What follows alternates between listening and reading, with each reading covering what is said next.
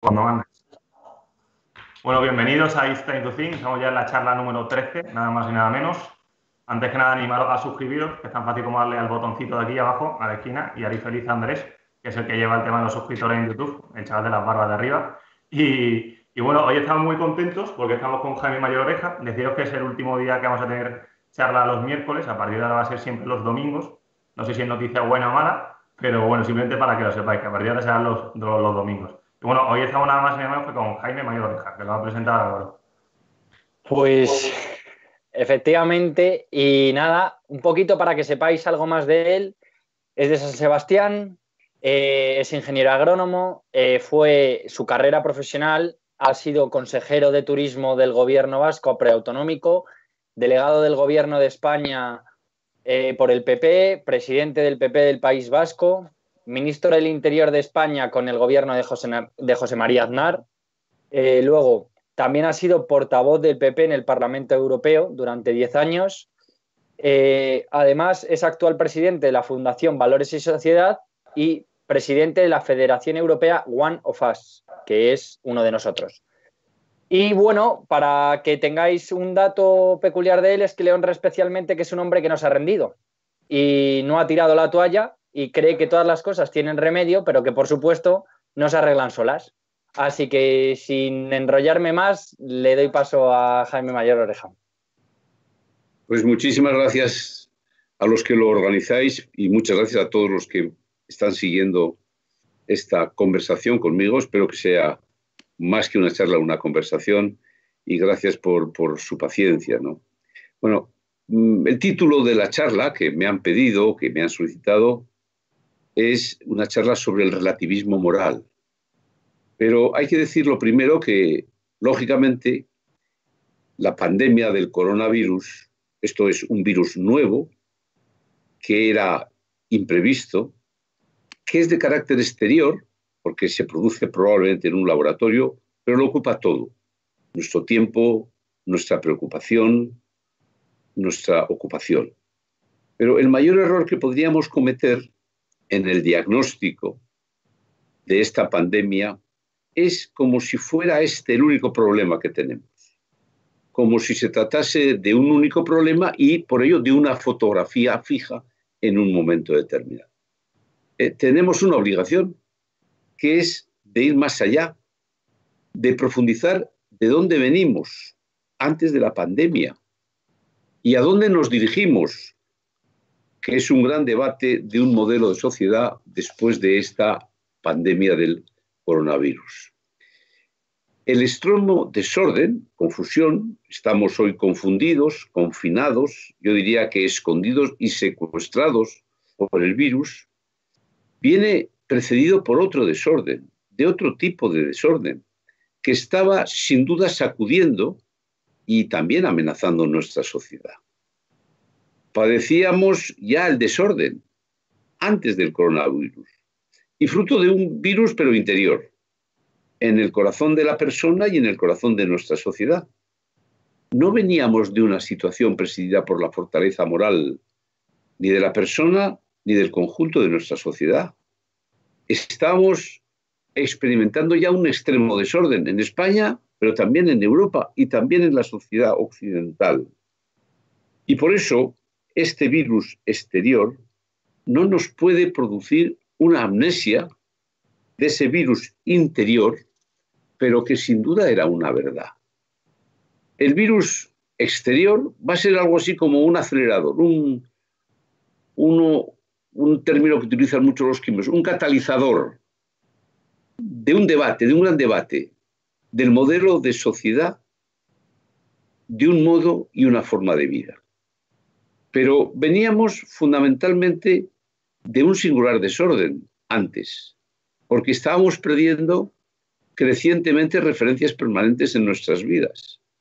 Veníamos de una crisis profunda, de una crisis, diría, de civilización. Vivíamos, sin duda, ante lo que era el final de una etapa histórica, que arrancó después de la Segunda Guerra Mundial en el año 45. Veníamos de una sociedad en la que cada día creíamos menos, cada día más acobardados. en la que instituciones básicas estaban en crisis, en la que de alguna manera, a ver si me explico, estábamos socializando la nada, como si fuese nuestro denominador común, de un signo y de otro, de unos partidos y de otros. En definitiva, una moda dominante, que es esto que hoy titulamos un relativismo moral que estaba ganando por goleada en el conjunto de nuestra sociedad. Este relativismo extremo que nos presidía era la causa principal del, extremo desorden que nos caracterizaba. Por eso nosotros, mi generación no sabe lo que es la extrema derecha ni la extrema izquierda, pero sí comenzamos a saber lo que es el extremo desorden. Yo no soy un filósofo, no soy un intelectual, no soy un historiador, por eso no me atrevo a teorizar, a formular, a definir la naturaleza, el significado profundo de lo que me pedís, que hable del relativismo moral. Pero sí me atrevo a describir sus consecuencias, sus manifestaciones, en la persona, en la sociedad, en la política, en la que he estado pues, más de 40 años desde el arranque de nuestra democracia. Yo soy un testigo privilegiado, un testigo directo de la manera en la que una moda del relativismo moral se ha ido imponiendo en nuestra sociedad, en nuestras instituciones, en los medios de comunicación y sobre todo en nosotros mismos. Yo recuerdo que hace unos años, cuando en mi ciudad de San Sebastián hablábamos de personas, muchas veces se refería uno a una persona sin fundamento. Este es un sin fundamento. En vasco decíamos, es un chisgarabís. Pero hoy la moda ha cambiado tanto que yo lo que escucho es de una persona que tiene convicciones y valores es que es un fundamentalista. Es decir, hemos pasado de los sin fundamento a los fundamentalistas. Este es el cambio que se ha producido. En estas últimas décadas, pienso que por ello hay dos maneras de describir, no de teorizar, lo que ha significado y significa el relativismo moral.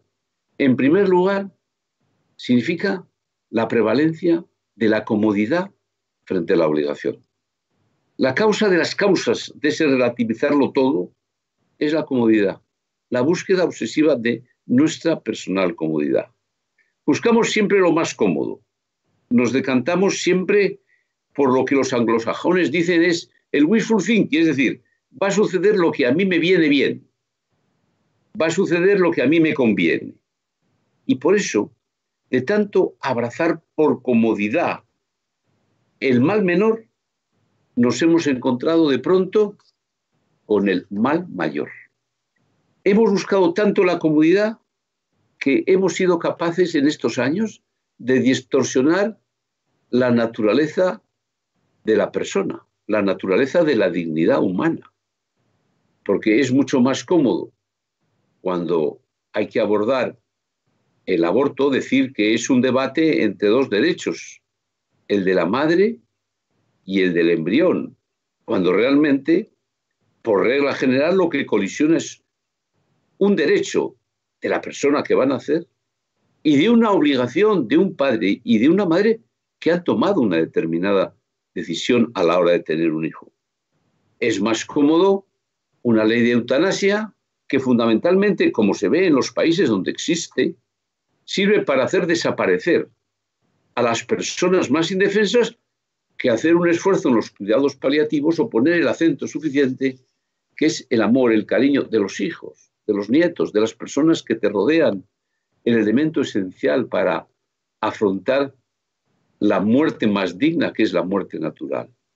Es más cómodo abrazar un eslogan relativista que se utiliza mucho, la libertad os hará verdaderos. Pues que abrazar lo que dijo Jesús, la verdad nos hará libres. Cuando todos sabemos que en la vida hacer lo que te da la gana, como te da la gana y cuando te da la gana, te hace cualquier cosa menos un hombre verdadero. Es más cómodo y definir, defender estrictamente el medio ambiente que llegar a la defensa del medio ambiente defendiendo primero la dignidad de la persona humana.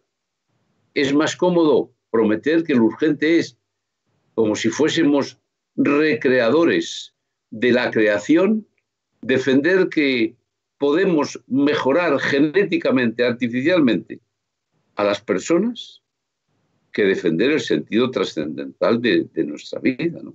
Es más cómodo una doctrina basada en una aplicación sin límites de falsos y supuestos nuevos derechos que defender fundamentalmente una idea que la experiencia nos dice que somos más y mejores personas cuando cumplimos con una obligación que cuando disfrutamos de derechos. Esa es la primera manera de, de describir el relativismo. Pero la segunda manera de describir el relativismo moral ha sido otra prevalencia.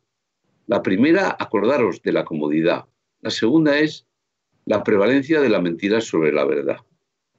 Porque vivimos una crisis de la verdad y huimos de la verdad como si de la peste se tratase.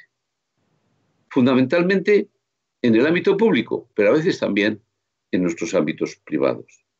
Vivimos una crisis de la verdad. Y la razón es muy sencilla. Por su propia naturaleza, la mentira suele ser más cómodo que la verdad. La mentira está siempre en la superficie de los hechos. Por eso la mentira se usa, se utiliza, se propaga con inusitada facilidad. La verdad nunca está en la superficie de los hechos, está en la raíz de los mismos. Y hay que buscar la verdad. Y por eso muchas veces la verdad está en desuso, porque es más difícil buscar la verdad que propagar la mentira. La búsqueda de la verdad nos exige siempre un gran esfuerzo y es una obligación. Y eso normalmente, encima además, significa que te descalifican por hacerlo, pero impulsa la fortaleza moral de las personas. Y evidentemente también, en ocasiones, en muchas ocasiones, la soledad de la persona que trata de llevarlo a efecto. Todo ello confirma una frase que sin duda viene como anillo al dedo. Es, los hombres de las tinieblas son más sagaces en lo suyo que los hombres de la luz. Yo diría que los hombres de las tinieblas en la mentira son mucho más sagaces que los hombres de la luz. Por eso, la crisis de la verdad no solo es un enunciado abstracto y teórico, sino que tiene su traducción en el acontecer político cotidiano, diario, en mi experiencia personal. Y por eso, aprovechando esta charla, yo quiero aproximar a la realidad cotidiana de lo que pasa en España de este enunciado de la prevalencia de la mentira sobre la verdad que vivimos en España. Yo acoto los 15 años que empezamos a vivir desde el año famoso del 2004, donde se va produciendo una prevalencia diaria y cotidiana de la mentira sobre la verdad. De modo manera que yo me atrevo a decir que estos 15 años son la expresión de una mentira histórica. Es decir, es la historia de una gran mentira y es histórica porque además es la sucesión de pequeñas, medianas mentiras que se han ido produciendo a lo largo de estos años. Hay un juego muy clásico que vosotros conocéis muy bien, el juego de la oca. De oca a oca y tiro porque me toca. Pues en la política española llevamos una etapa, larga etapa, en la que podría decirse de mentira a mentira y seguimos jugando. Por eso, esta primera gran mentira que hemos vivido en estos 15 años, permitirme este inciso, es que se ha afirmado muchas veces que en España no hemos vivido un proceso, un proceso pactado, protagonizado, impulsado por Rodríguez Zapatero y por ETA. No es verdad. El proceso arrancó formalmente en el año 2004, una vez que sufrimos aquellos terribles atentados del 11 de marzo. Consistió en un acuerdo marco, un acuerdo marco en el que ETA dejaba de matar y Rodríguez Zapatero ofrecía a ETA un proyecto de transformación social, económica y sobre todo moral de España. Paz por una transformación social total. Paz por poder. que es el esquema que funcionan en todos estos mal llamados procesos de paz y bien llamados proyectos, tipos de resolución de conflictos. Bien, aquel acuerdo marco lo ha marcado todo. Aquel acuerdo marco es la causa de todos y cada uno de los acontecimientos que hemos vivido posteriormente. El proceso catalán, los diferentes gobiernos en todas las comunidades donde nacionalistas, socialistas y podemitas gobiernan, y el gobierno actual de España. Es fruto de aquel proceso. Por eso una mentira inmediata que caló en la sociedad española es que los españoles habíamos derrotado a ETA. Eso es una expresión de relativismo moral, era una mentira. Ha sido la mentira más difícil de combatir porque era la más cómoda, la mejor aceptada, la más difícil de contrarrestar. Era como una media verdad, que suele ser siempre la peor de las mentiras. Y una vez más, lo cómodo se instaló en el conjunto de la sociedad. La verdad es que había habido una negociación opaca, pero real, oscura, pero con un precio político, de un proceso que se abría en España, que se ponía en marcha y que ha culminado de momento en el gobierno del presidente Sánchez entre socialistas, podemitas, comunistas y nacionalistas. Todo aquella mentira inicial ha culminado con otra gran mentira, que es las características del gobierno en la España de hoy. No vengo a hacer política, pero simplemente vengo a decir que es mentira que esto sea un gobierno de coalición. Ni siquiera es verdad que sea un gobierno Frankenstein. No, es un gobierno para la ruptura desde el mismo momento que lo impulsa ETA, que es, además de una organización terrorista, un proyecto de ruptura para España. Pues bien, he hecho este pequeño inciso en la política española, pero exclusivamente para explicar el ejemplo, para ejemplificar respecto de lo que es la prevalencia de la mentira sobre la verdad. Pero retomemos al hilo conductor por el que se invita hoy el relativismo. Esta moda dominante, asentada en la comodidad y en la mentira, se implanta porque no estábamos sabiendo administrar el bienestar material que nuestra generación y anteriores habían alcanzado. El precio, porque esto ha habido un precio de esta mala administración del bienestar, está siendo, como antes decía, el olvido de referencias permanentes, el abandono o menosprecio de la dimensión moral, espiritual y religiosa, en definitiva una prevalencia de lo material. Hemos vivido al día, por encima de nuestras posibilidades. Hemos abandonado la prudencia. Nos hemos olvidado de cómo han vivido nuestros padres, nuestros abuelos. Nos damos cuenta del valor de la austeridad. Y muchas veces no estamos sabiendo trasladar a futuras generaciones, a las generaciones jóvenes, a nuestra siguiente generación, nuestras convicciones más profundas y trascendentales y yo creo que por ello mi generación debe hablar de un cierto fracaso en este terreno al que me acabo de, referir. Estamos despilfarrando una gran herencia en el orden moral, en el orden espiritual y en el orden religioso. En definitiva, ha habido un plano inclinado, el plano inclinado de la comodidad, que nos ha ido arrastrando a una crisis de civilización antes de la pandemia y de modo creciente hemos ido distorsionando la naturaleza, la dignidad de la persona, que nos ha conducido al desorden, insisto, antes de la pandemia. El relativismo pretende una nueva concepción de la persona. Es una nueva ingeniería social. Y fundamentalmente hemos pasado de una declaración de derechos del hombre, de derechos humanos, de 1948, como antes decía, tras la Segunda Guerra Mundial a un listado, a una relación de supuestos nuevos derechos del individuo, olvidando la auténtica naturaleza humana, olvidando la dignidad de la persona en aras de nuestra comodidad.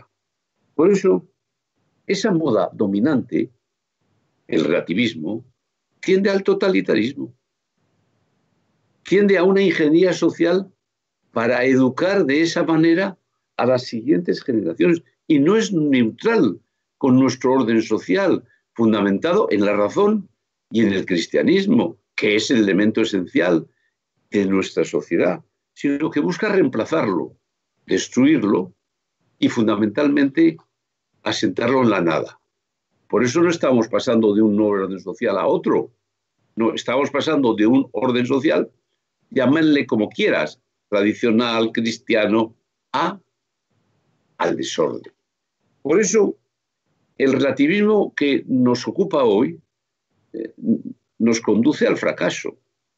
Hay una persona que estoy seguro que no coincide conmigo en muchas cosas, Amalia Alcárcel, que es presidenta de la Asociación Española de Filosofía María Zambrano, que textualmente, en un artículo en El País hace unos meses, decía lo siguiente, el relativismo es una buena cabaña. Se puede pasar una noche si no hay más remedio, pero no sirve para quedarse a vivir. No hay sociedad humana que haya podido mantenerse dentro de él. Y añadía al referirse al relativismo, la piedra sobre la cual solo cabe construir una cabaña, pero nunca, jamás una casa. Lo que toca seguramente, singularmente, a vosotros los jóvenes que me escucháis, a las nuevas generaciones, es superar el miedo reverencial al relativismo. Yo he tenido ocasión, como otros, como María San Gil, en estos 20 años, 25 años, 30 años de actividad política, de saber que hay dos miedos en la vida, al menos en nuestros casos. Un miedo físico a que una organización te pegue un tiro. Y un miedo reverencial a un ambiente que ha dado lugar precisamente a ese fenómeno terrorista, en donde el fin justificaba los medios. Bueno, es más difícil combatir siempre el miedo reverencial a un ambiente que el miedo físico a una organización. Y hoy tenemos miedo a que nos digan que somos unos carcas, unos retrógrados, unos cavernícolas, por decir simplemente que dentro de las cosas nuevas hay cosas buenas y malas. Y fundamentalmente hay que discernir entre lo que es bueno y nuevo y lo que es nuevo y malo. Pues bien, yo creo que hoy es tal el miedo reverencial que nadie se atreve a anunciarlo. Lo hizo el Papa Benedicto en su momento, pero nadie sostiene. Y aquel que habla del relativismo dice es un carca. Porque fundamentalmente hay miedo a enfrentarse a ese fenómeno relativista que es una moda dominante. ¿Cómo vamos a combatirlo si ni siquiera a veces lo enunciamos? Si es un adversario, habrá antes que enunciarlo, acotarlo y fundamentalmente luego poner los medios para denunciarlo y para combatirlo. El, presidente o el referente principal de esta plataforma que presido europea, of Us, que es un filósofo y pensador, Remy Brague, en un artículo hace unos meses decía como gran objetivo para los europeos liberar la inteligencia de los europeos de una moda dominante. Esa es nuestra principal tarea. Pues bien, hay que saber empezar desde cero, porque hemos cometido otros fenómenos que eran contrarios al cristianismo, por ejemplo, el marxismo, pero el relativismo no lo hemos sabido combatir, no lo hemos denunciado, ni siquiera lo hemos enunciado. Hay que empezar desde cero, casi desde cero. Pero siempre diría que más vale tarde que nunca. Por eso hoy hay que sembrar más que recolectar. Hay que saber decir y reaccionar más que callar. Hay que saber resistir más que adaptarse y aceptar la moda dominante. Y ya termino. Con la pandemia que nos ha confinado, y que nos ha, yo diría antes, dije antes, secuestrado, significa que vamos a tener un gran debate cultural de un modelo de sociedad que vamos a tener que afrontar en los próximos años. Es decir, tenemos que prepararnos para ese gran debate que va a producirse con una intensidad como nunca la habíamos tenido Entonces, la primera, la gran pregunta que todos los que hemos padecido el confinamiento tenemos la obligación de hacernos a nosotros mismos, es dos meses después en que hemos cambiado. ¿Qué ha cambiado en nuestro interior? En nuestras conciencias, ante esta cruel experiencia que hemos sufrido. ¿Es un cambio superficial, sentimental, inexistente o es profundo?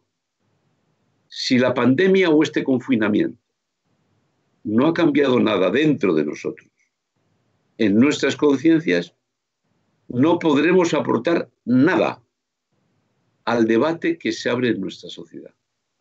Si el objetivo es vivir como antes de la pandemia, no habremos aprendido una lección alguna. Si no nos fortalecemos interiormente, estaremos desaprovechando una gran oportunidad. Y por eso nuestra principal obligación hoy es hacer un profundo examen de conciencia. Pero empezando por uno mismo, empezando por mí mismo. Y desde la convicción, yo estoy seguro que hay millones de personas que si son capaces de fortalecerse interiormente, es decir, de cambiar, tendremos, también la capacidad de influir de acuerdo con nuestras convicciones en el conjunto de nuestra sociedad. Abandonemos la resignación. Tenemos sin duda un gran reto por delante, una gran batalla cultural. Pero lo último que podríamos hacer es tirar la toalla. Nosotros, los que ya pertenecemos a una generación, seguiremos dando la batalla, pero realmente a quienes les corresponde no ser cobardes, defender en el fondo lo que han aprendido en sus casas, de sus padres. Eso es lo que ellos tienen que hacer. Va a depender de ellos. Pero que no se acomplejen. Que aquellos que os dicen, ¿cómo vais a hablar de relativismo? ¿Por qué? Si es de carcas. Pues pensar que tenéis que superar ese miedo reverencial y estoy seguro que todos tendremos la esperanza de un futuro distinto al que hoy tenemos. Bueno, buenas tardes. Muy bien. Por tu reflexión. Eh, la verdad que ha habido momentos que eran todo agradecimientos y halagos y parecía que no iban a llegar preguntas, pero las han llegado y son muy buenas. Entonces vamos a dar pie a la parte del diálogo que comentabas. Voy a ser corto, voy a ser lo más corto que pueda, eh, para que haya más preguntas. Fenomenal. Como con total libertad. La primera de ellas nos ha llegado de Diego Vigil de Quiñones, que nos pregunta, bueno, te pregunta si la, te pregunta, la Constitución establece que la participación política es por medio de los partidos. ¿Cómo debemos de llevar estas ideas a los partidos y a sus programas? Bueno, yo creo que en estos años ha habido un exceso de partitocracia, es decir, el papel de los partidos ha sido exagerado. La sociedad civil no ha sabido organizarse. No hemos sabido sumar quienes coincidimos en las mismas convicciones, en los mismos principios. Hemos sido muy testimoniales. No ha habido una comparecencia cultural en la defensa de nuestras ideas y nuestras convicciones. Tenemos que saber sumar, hacer sinergia entre los que coincidimos en lo fundamental, desde la razón, desde la fe, desde nuestras convicciones morales, religiosas, espirituales. ¿no? no es un tema de la Constitución española, es una obligación. Nuestra falta de comparecencia es una de las causas por la que estén ganando por goleada los que han defendido el relativismo moral como moda dominante en nuestra sociedad. Bueno, muchas gracias. Gracias, Jaime. ahondando un poco en la pregunta anterior, ha habido una parecida, eh, un poco más personal, personal, digamos. Dice Íñigo Machado, ¿qué debe hacer o qué le recomienda hacer a un joven que desea participar en el mundo político pero que se encuentra desanimado por considerar que el partido al que es afín está faltando a sus valores e ideales. Bueno, yo creo que lo primero, lo primero es entender, y no quiero ser dramático, pero el despertar de la pandemia va a ser, va a ser amargo, va a ser traumático y va a ser dramático. Esas tres características, amargo, traumático y dramático. Entonces lo que tenemos que es fortalecernos interiormente para afrontar ese debate de modelo de sociedad que vamos a vivir en España como nunca lo habíamos vivido desde el arranque de nuestra democracia. Entonces lo que hay que hacer es participar cada uno en la medida de lo que pueda. Si pertenece a un partido, porque ese partido no se haga tan relativista. Si lo hace en otro partido, porque ese otro partido no extreme sus posiciones. Si se quiere y que se ponga el acento en que es urgente una alternativa política y una alternativa cultural. Y cada uno tiene que preguntarse, pues a mí me gusta más el mundo de las ideas. Yo quiero participar con instituciones que defienden el debate cultural. Y si uno es más político, pues tiene que decidir en qué, en qué lugar lo hace, pero todos en la misma dirección. Es decir, salir de esta crisis de civilización en la que estamos. Ser capaces de que nuestras ideas, sabiendo que hay millones que las comparten, pero no no tenga, no, esté tan desaparecido estas convicciones, que se hagan presentes en el debate político y público. Por eso hay que diferenciar lo que es un debate público de lo que es un debate político. El que quiera estar en la política me parece fantástico y que trate de mejorar a los partidos y que busquen la alternativa política por encima de sus siglas, que no compitan los partidos, sino que presenten una alternativa política. Y si estás en el ámbito más cultural, hay que defender unas bases para una alternativa cultural en la raíz de nuestra crisis. Con lo cual hay tarea para todos.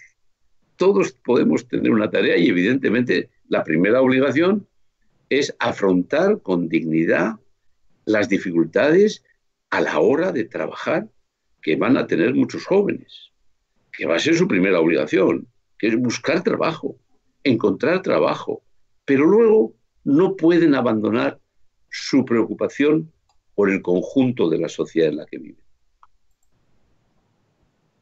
Muchas gracias, Jaime. Vamos a por la siguiente pregunta, que la hace Blanca Fernández y dice, en este mundo donde prevalece lo políticamente correcto, donde todo vale, con una máscara de esa es tu verdad y yo tengo la mía, ¿cómo podemos, con respeto, abrir los ojos sobre la verdad en ciertos temas hablando claro? Muchas gracias. Vamos a ver. La, verdad existe en cada uno de los hechos que hemos vivido.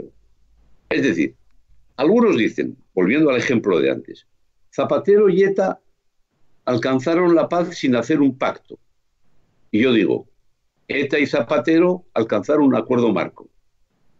O es verdad lo que digo yo, o es verdad lo que dicen los otros, pero hay una verdad. Es decir, la verdad existe. Luego hay opiniones me gusta más este partido, me gusta menos, estas medidas me parecen más, son opiniones. Pero en los hechos fundamentales hay una verdad. ¿eh? Entonces hay que buscar esa verdad.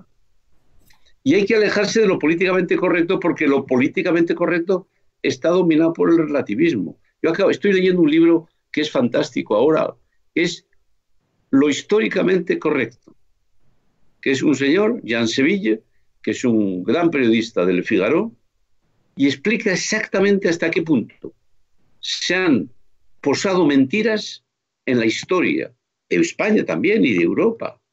Pues habla de cómo hasta qué punto lo que significa la presencia de España en América muchas veces ha sido objeto de una cosa históricamente correcta pero injusta con España, con el papel trascendental que tuvo para trasladar ni más ni menos una civilización cristiana al otro, al continente. Y cuando define la Revolución Francesa también habla de lo históricamente correcto, que era otra mentira. Bueno, pues yo creo que tenemos que tener la obsesión de buscar la verdad, de defender la verdad, porque existe en cada uno de los sucesos históricos y del presente. No hay que ser relativista en esa materia. Insisto, fundamentalmente el relativismo se fundamenta en que no hay ninguna verdad, no hay ninguna referencia permanente. Esa sociedad no tendrá futuro si no hay referencias permanentes, la sociedad no existirá. Nuestra civilización desaparecerá. Y pues ahí tenemos una batalla maravillosa que es atreverse a buscar la verdad y sufrir por ella. Muy bien. Pues teníamos otra que es de Arturo Muñoz y dice que cómo es posible luchar contra el relativismo a gran escala, con qué medios, o solo se ve posible el cambio si se da a pequeña escala en las cosas pequeñas de cada día. sin duda. Uno tiene que empezar por uno mismo. La crisis tiene tanta envergadura, la crisis que vamos a, vivir va a ser de tanta entidad que no deberíamos angustiarnos con la dimensión de la crisis. Y no podemos angustiarnos con lo que no depende de nosotros. Uno tiene que preguntarse cómo empieza cambiando uno mismo, ¿no? En la institución en la que está, en el grupo de amigos en el que está, no siendo cobarde, defendiendo fundamentalmente lo que uno está convencido de ello. Bueno, yo creo que uno tiene que empezar por uno mismo. Y probablemente yo creo que si somos capaces de sumar millones de cambios de actitud personal, yo estoy seguro que, que esto no es una batalla perdida. Pero claro, hay que empezar por uno mismo. Las instituciones culturales en las que yo estoy, eh, Valor y Sociedad. Colaboramos con la Fundación Villa Cisneros, con la Fundación San Pablo CEU, con la Asociación Católica de Propagandistas. Estamos haciendo una cosa que es muy importante. Estamos haciendo lo que antes no se había hecho, que es sumar organizaciones alrededor de la defensa de unas ideas. Las universidades tienen que tener un papel relevante en un debate cultural. Una universidad no puede limitarse solamente a dar la mejor educación a sus alumnos, no. Si la batalla es cultural, tiene que estar en la dimensión pública de una manera fundamental.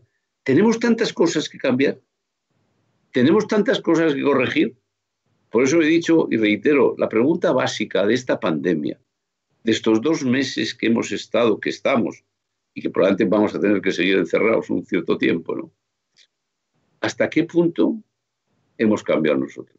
Es decir, si no hemos cambiado nada, pues evidentemente no tendremos ninguna capacidad de influir en los demás. Ahora, si uno se da cuenta que ha cambiado, por ejemplo, porque tiene un sentido moral, espiritual y religioso más fortalecido, porque se da cuenta que en esos momentos de dificultad necesitas más ese, elemento, que no es de carcas, eso simplemente de tener la, la suerte de tener la fe o unas convicciones profundas si nos damos cuenta que la muerte es que os puede pasar a vosotros, antes más fácil que antes.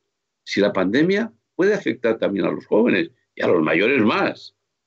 Pero el porcentaje de personas muertas no es 86%, muchas veces es igual que con la pandemia y fuera de la pandemia. los jóvenes pueden tener también ese sentimiento de la proximidad a la muerte. Al menos a mí yo he tenido la sensación de que la muerte estaba más próxima de lo que yo pensaba. Eso nos ha cambiado algo. en tu casa, eh, el cariño de los tuyos, bueno, tu familia, ¿no adquiere más valor en esas circunstancias? ¿No, ¿No ha cambiado algo tu jerarquía de valores, el orden de valores? Cosas que dabas más importancia ahora le restas importancia y cosas que no dabas importancia ahora se acrecienta. Todo eso es un terreno maravilloso que nos debe ilusionar y que debemos tener la capacidad de compartir con otras personas. Nosotros, el siguiente acto que vamos a hacer las fundaciones va a ser testimonios personales de cómo ha cambiado la pandemia en sus vidas. Bueno, pues yo creo que tiene que ser esta gran oportunidad y prepararnos para el gran debate social, de modelo social, de modelo de sociedad, de modo de vivir que vamos a tener en poco tiempo en España muy singularmente. Muchas gracias. Es de Ruiz de Castroviejo.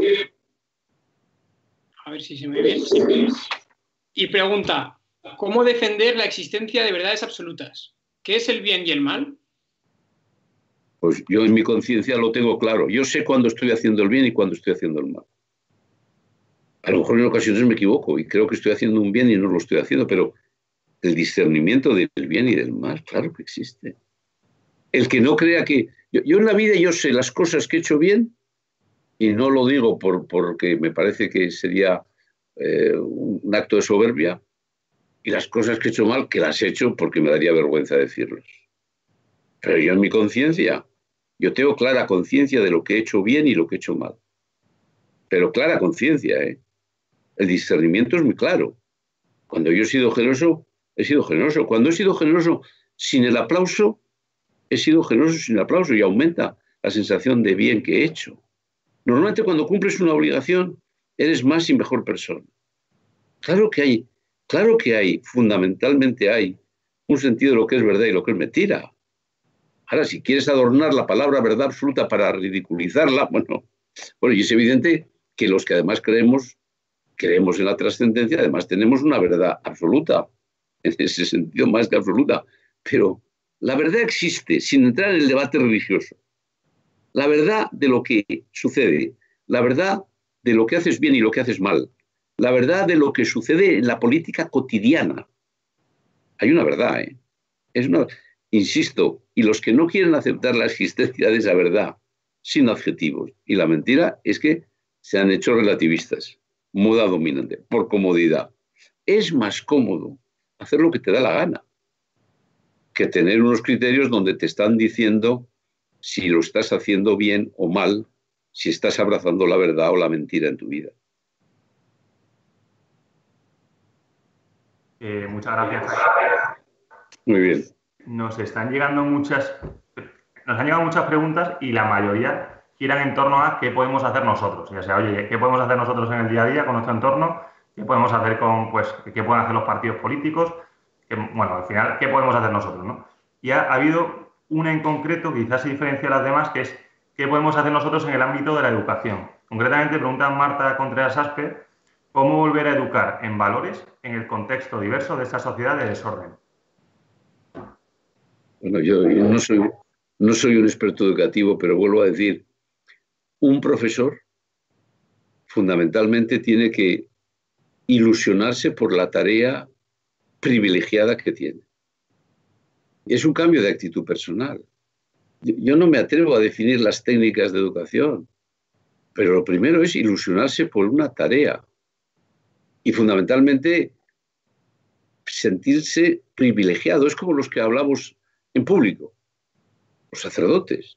Tienen que sentirse unos privilegiados de poder hablar todos los días en público y poder trasladar lo mejor de uno mismo. Pues un profesor tiene que trasladar lo mejor y tiene que prepararse sus clases, tiene que ilusionarse y tiene que trasladar ese, entusiasmo a otros compañeros para que se ilusionen los profesores de un centro, para que sean capaces de dar la mejor de las educaciones. Y luego, eso sí, hay que educar a la persona.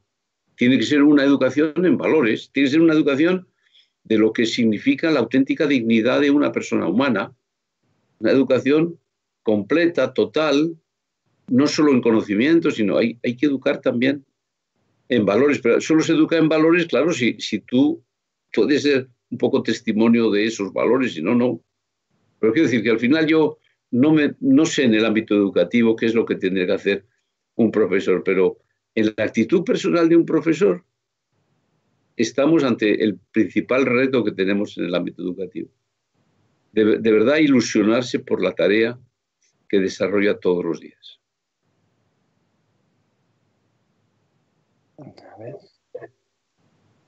Genial. A ver.